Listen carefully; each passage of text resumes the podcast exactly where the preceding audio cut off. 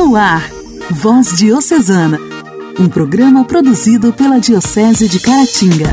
Voz Diocesana. Queridos ouvintes, sejam bem-vindos! Esse é o programa Voz Diocesana.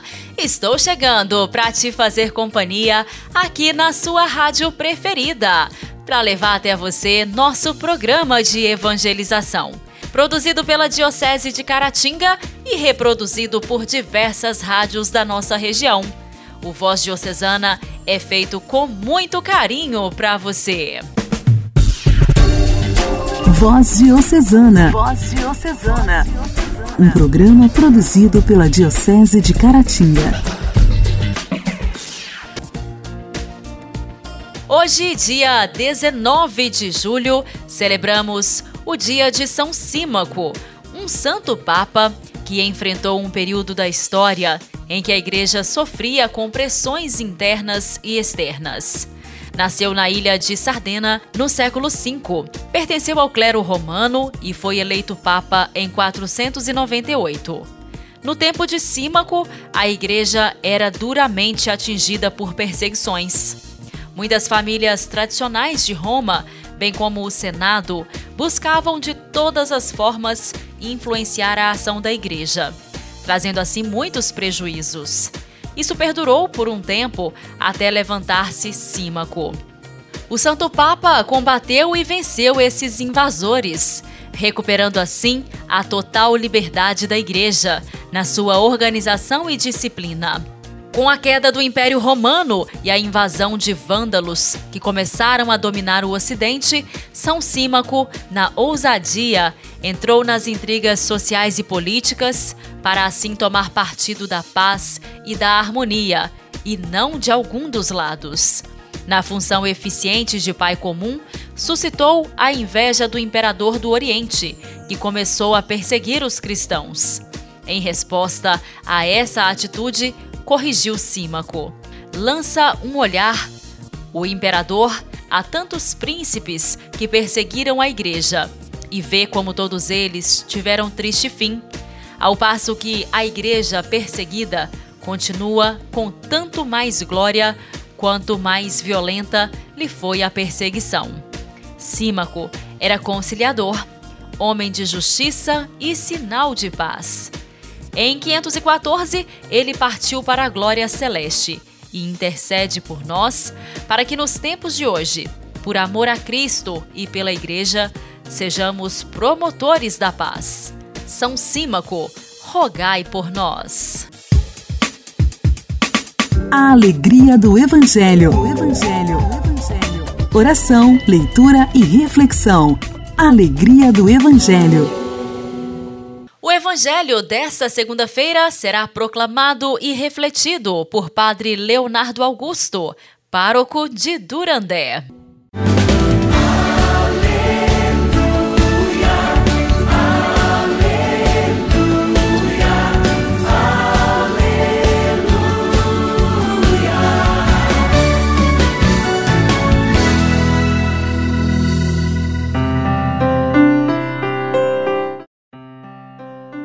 Senhor esteja convosco, Ele está no meio de nós. Proclamação do Evangelho de Jesus Cristo segundo Mateus. Glória a vós, Senhor. Naquele tempo, alguns mestres da lei e fariseus disseram a Jesus: Mestre, queremos ver um sinal realizado por ti. Jesus respondeu-lhes: Uma geração má e adúltera busca um sinal, mas nenhum sinal lhe será dado a não ser o sinal do profeta Jonas. Com efeito, assim como Jonas esteve três dias e três noites no ventre da baleia, assim também o filho do homem estará três dias e três noites no seio da terra. No dia do juízo, os habitantes de Nínive se levantarão contra essa geração e a condenarão, porque se converteram diante da pregação de Jonas. E aqui está quem é maior do que Jonas. No dia do juízo, a rainha do sul se levantará contra essa geração e a condenará, porque veio dos confins da terra para ouvir a sabedoria de Salomão. E aqui está quem é maior do que Salomão.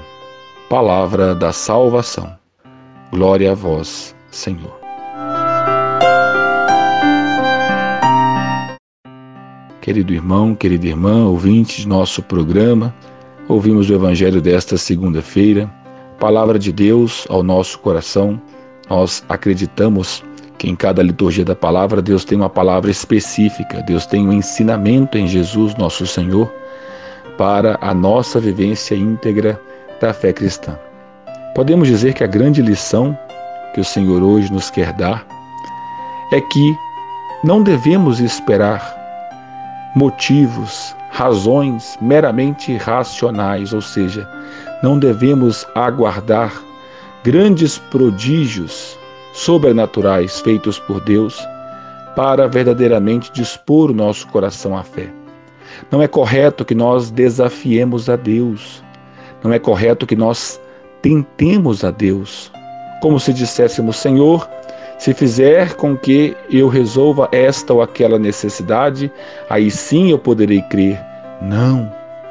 Isso assemelha-se a uma blasfêmia, a uma ofensa à bondade, ao amor divino. Nós não podemos exigir de Deus que realize por nós a nossa vontade. Ao contrário, a fé significa lançar-se, a fé significa confiar acima de tudo na providência do Senhor, que se manifesta muitas vezes silenciosamente em favor dos que lhe são fiéis. No texto de hoje, mais uma vez, os fariseus e mestres da lei, este grupo social do tempo de Jesus, que pouco abria o coração às suas palavras de amor, busca tentar Jesus, busca, em certo sentido, desafiá-lo. E a resposta do Senhor é dura. Diz que aqueles que caminhavam na escuridão do pecado, do erro, do abandono do amor que o Senhor ensinou, e que se converteram serão eles próprios, os pecadores convertidos, os juízes dos pecadores obstinados, ou seja, daqueles que não querem abrir o coração, daqueles que não querem amar como o Senhor ensina.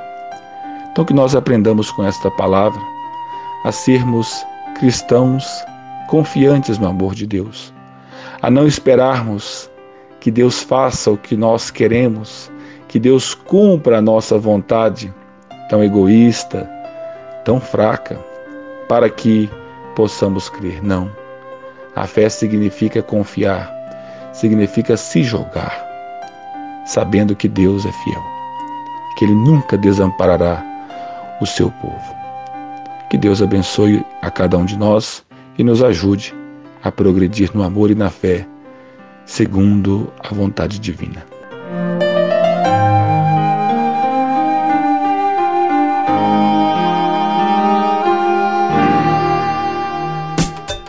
Diálogo Cristão. Temas atuais à luz da fé. Diálogo Cristão. Diálogo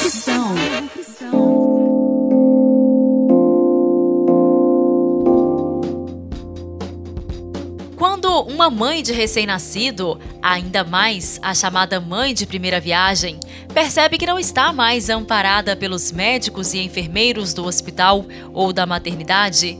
É natural bater aquela insegurança ao chegar em casa com seu filho, não é mesmo? Se esse é o seu caso, lembre-se sempre: tenha paciência com você mesma e não pense duas vezes antes de pedir ajuda. O importante é confiar no seu instinto. Aos poucos, mãe e bebê vão se conhecendo e ninguém vai entender seu filho melhor que você. No diálogo cristão de hoje, separamos algumas dicas para te ajudar a deixar esta fase mais tranquila e segura. A hora do banho. Esse costuma ser o primeiro grande desafio é normal achar que o bebê vai escorregar, se machucar ou pior, que vai acabar se afogando. Mas fique tranquila que nada disso acontece. Para facilitar sua vida, deixe as coisas separadas: o trocador por perto, a toalha, o sabonete, o shampoo e o algodão. A temperatura recomendável da água é em torno de 35 a 36 graus Celsius. Você pode usar o termômetro de banheira ou seu próprio cotovelo. Morna, agradável ao toque, é como ela deve estar, feche janelas e portas para não entrar corrente de ar frio. Quando for começar o banho, Tire a fralda e limpe o bebê antes de colocá-lo na banheira. Restos de xixi e cocô podem contaminar a água da banheira se você não fizer essa limpeza. Depois, basta segurar a cabeça e as costas do bebê com uma mão e lavar o corpo com a outra. É preciso respeitar a ordem dos fatores. Lave o rosto primeiro, pois a água ainda está limpa. Para lavar os olhos, passe algodão molhado do canto interno para fora. Chegou a hora de lavar o corpo. Primeiro, limpe a frente todos os membros, depois as costas e o bumbum, mantendo a cabeça a uma distância segura da água. A cabeça deve ser lavada por último, pois como fica para fora d'água o tempo todo, quanto menos tempo molhada, melhor. E lembre-se, use apenas shampoos e sabonetes neutros, específicos para crianças e bebês. Limpar o umbigo. Durante uma a duas semanas após o parto, você precisa tomar os devidos cuidados com o coto umbilical, aquela parte que fica após o corte do cordão e que depois cai sozinha. O importante é limpar com haste de algodão e um pouquinho de álcool 70% e esperar secar para colocar a fralda. Esse procedimento deve ser feito todos os dias após o banho até que ele seque e caia. Não precisa de faixa, umbigueira, moeda ou qualquer objeto sobre o umbigo. Por mais que a gente tenha um pouco de aflição, o bebê não sente dor, então fique tranquila. Colocar para arrotar. Quando seu filho mama, inevitavelmente engole ar, e o excesso de ar no estômago do bebê pode causar desconforto com gases. Para aliviar esse incômodo, é preciso colocar a criança para arrotar. Sempre pode vir um regurgito junto com o arroto, então é melhor prevenir e colocar uma toalhinha no ombro. Não existe uma posição correta, mas colocar o bebê em pé, com a cabeça acima do seu ombro, facilita o processo todo. Com um braço você vai sustentar o seu filho e com o outro você dá umas batidinhas de leve. Igreja, Igreja em Ação. Formação, CNBB, notícias, Vaticano, diocese, não paróquia, a minha Igreja fé. em Ação. Igreja em Ação. O Mutirão de Comunicação é o maior encontro de comunicação eclesial do país. Devido às restrições impostas pela pandemia e às orientações das autoridades sanitárias, visando a segurança dos comunicadores, ele será 100% online e gratuito. Acontecerá na sexta-feira, dia 23 de julho, e sábado, dia 24. A nossa convidada de hoje no quadro Igreja em Ação é Gisélia Azevedo, da equipe de secretaria do Mutirão Brasileiro de Comunicação. Ela traz mais detalhes para a gente sobre este mutirão. Olá, Gisélia! Olá, Janaíne, paz e bem. Meu nome é Gisélia. Estou passando aqui para falar um pouquinho do Mutirão Brasileiro de Comunicação que acontece no dia 23 e 24 de julho. O Mutirão Brasileiro de Comunicação, ele nasceu a partir da equipe de reflexão de comunicação da CNBB. Buscava organizar um evento para reunir as lideranças da igreja, as organizações católicas de comunicação, profissionais e a pastoral da comunicação. Presidia o setor de comunicação na época Dom Décio, então bispo auxiliar de Belo Horizonte. Entre outros especialistas, os presidentes das organizações católicas de comunicação fazia parte também da ER, a União de Radiodifusão Católica, o irmão Lauro Pazeto, da Rede Católica de Rádio, Padre César Moreira, da União Cristão Brasileira de Comunicação, Elson Faquina, da Organização Católica de Cinema, e os professores José Tavares de Barros, da UFMG, e Miguel Pereira, da PUC Rio. Serviço à Pastoral da Comunicação, CEPAC, a Helena Corazza. Com a tradição de organizar eventos e congressos de comunicação, a UCBC, a equipe, né, projetou um evento semelhante, voltado ao diálogo com a sociedade e a evangelização reunindo todos os grupos da igreja e os profissionais de comunicação. Muitas foram as reuniões realizadas, buscando um caminho que incluísse reflexão, partilha e troca de experiências. A realização como entidade parceira, diocese ou universidade para sediar o evento. No espírito do Concílio Vaticano II, o Multicon nasceu ecumênico aberto à participação de outras denominações religiosas com quem as organizações católicas de comunicação já trabalhavam. Sobre a escolha do nome do multirão, é uma prática enraizada na cultura brasileira. Contém o construir juntos e subjaz o pensamento de uma comunicação onde o diálogo, a participação, a construção coletiva são constitutivos. Brasileiro, porque a proposta é reunir lideranças de comunicação do Brasil aberto ao internacional. A marca Multirão Brasileiro de Comunicação, acompanhada de um desenho com fragmentos vermelhos, verdes e brancos, com a característica de cada lugar, sempre indicando o pensar, o construir, o fazer juntos em mutirão. Quanto à data e à periodicidade, normalmente fixou-se a terceira semana do mês de julho, a cada dois anos, aproveitando as férias escolares, o uso do espaço nas universidades e a participação de estudantes.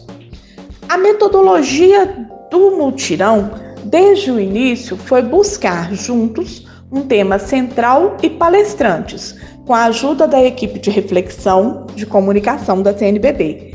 A escolha da temática procurava estar em sintonia com grandes temas mundiais para chamar a atenção da sociedade para as questões e não para o interno da igreja. A parte da manhã dedicada a palestras com desdobramento do tema central, enquanto à tarde a grupos de estudos e oficinas, cursos breves formação e articulação, uma vez que era um espaço buscado pelos participantes uma feira cultural com publicações e lançamentos. Durante essa semana, nós vamos todos os dias falar um pouquinho desse grande evento eclesial que acontece na sexta e sábado, 23 e 24 de julho. Voz Diocesana. Voz Diocesana. Um programa produzido pela Diocese de Caratinga.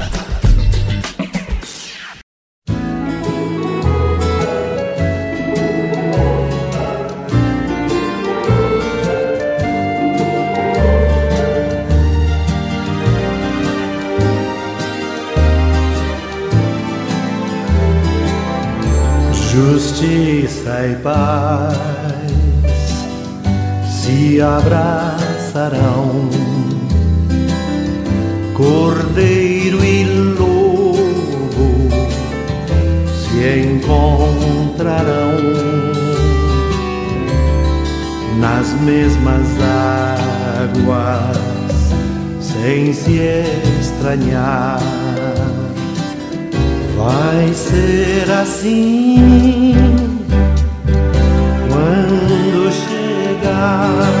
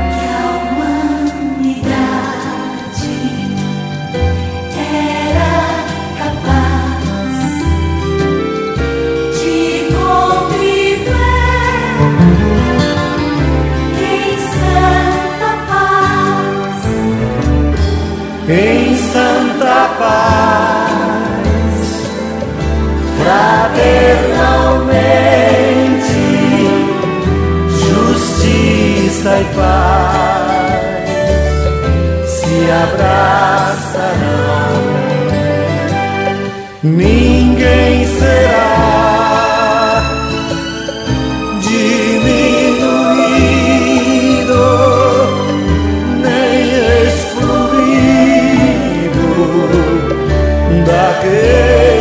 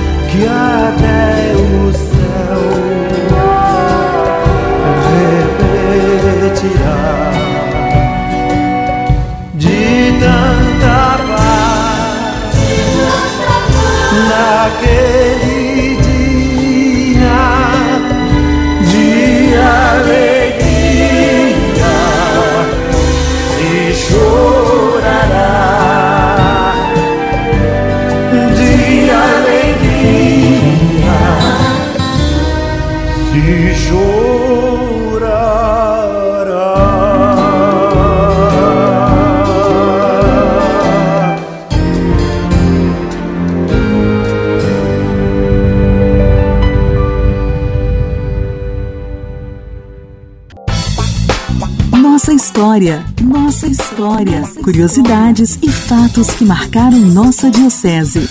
Nossa história.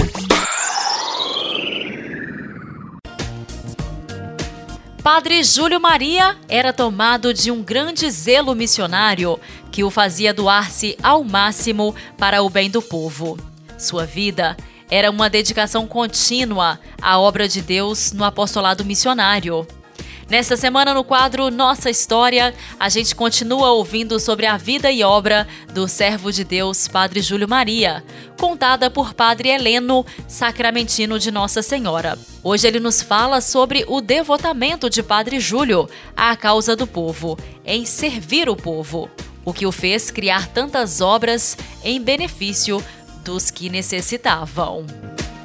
Amigos ouvintes da Voz Diocesana, especialmente os que acompanham o quadro Nossa História, já estamos caminhando né, para os finalmente da história do servo de Deus, Padre Júlio Maria de Lombardi, e hoje queremos falar do espírito e atividades missionárias do Padre Júlio Maria. Uma das grandes características do espírito missionário do nosso fundador era o seu devotamento à causa do povo, o seu desdobramento para servi-lo, instruindo, evangelizando, promovendo.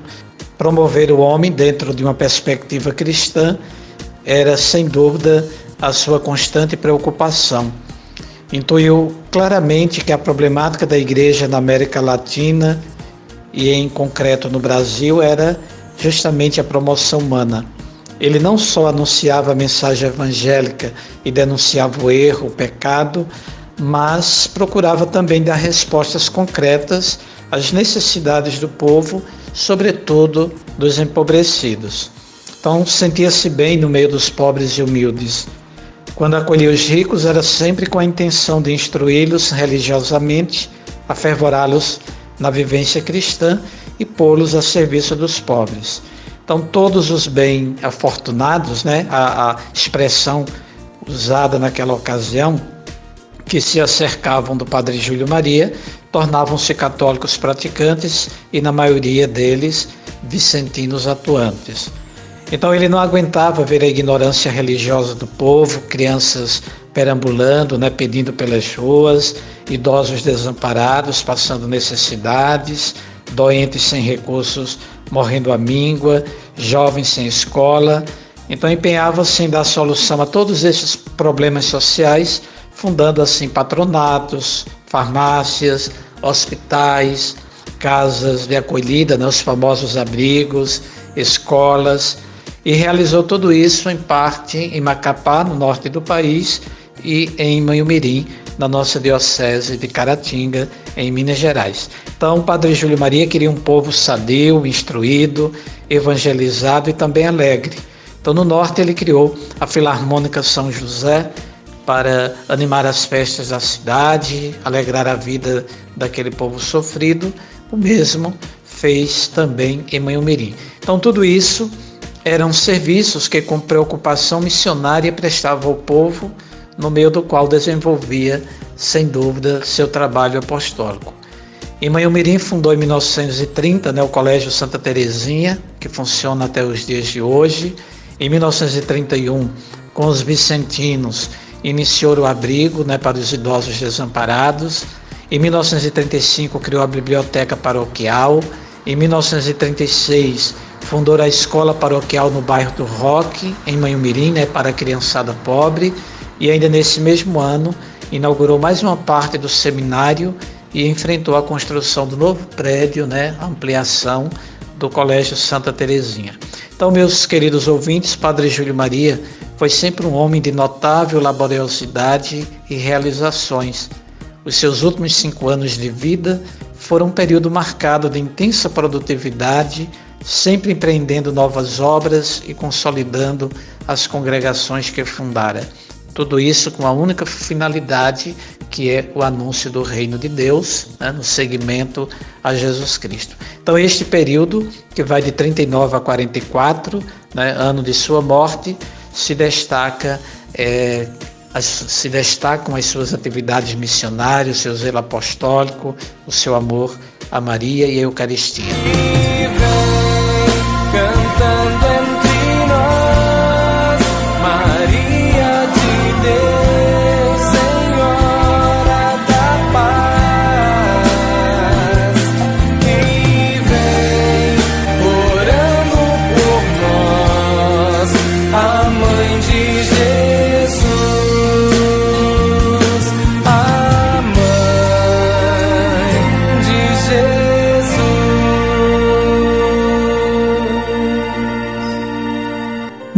Momento Mariano. Mariano. Amado povo de Deus, paz e bem, eu sou o Padre Marlone e pelo Voz Diocesana, esse é o nosso Momento Mariano. Você alguma vez já ergueu os olhos à noite para o céu e procurou em vão fixar os olhos numa determinada estrela, fazendo com que ela saltasse para a claridade no momento em que você deslocou sua visão um pouco para o lado?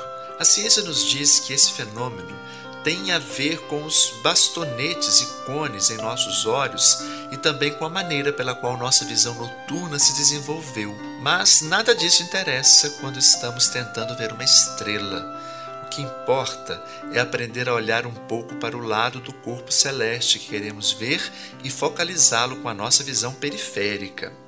Afastar os olhos diretamente um objeto para vê-lo com mais clareza quase sempre funciona na nossa vida espiritual e também no nosso relacionamento com Deus.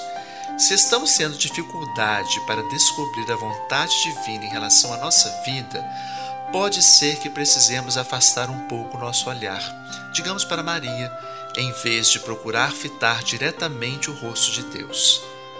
Parece irônico, mas se olharmos para Maria e para o seu exemplo, talvez consigamos perceber com mais clareza o que Deus gostaríamos que víssemos. É como se Deus, de repente, aparecesse com nitidez, assim como uma estrela surge à vista quando paramos de procurá-la. Quando desistimos de nos esforçar tanto para ver, conseguimos efetivamente enxergar com mais clareza.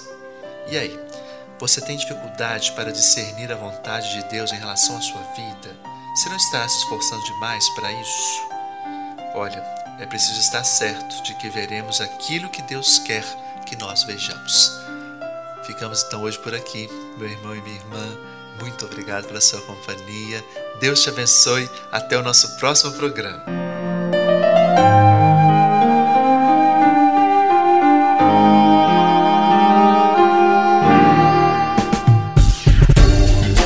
Voz Diocesana. Voz Diocesana. Um programa produzido pela Diocese de Caratinga. Amados ouvintes, agradeço muito a cada um de vocês pela audiência. Termina aqui o nosso Voz Diocesana. Que Deus abençoe nossa semana, nossa vida e nosso entendimento.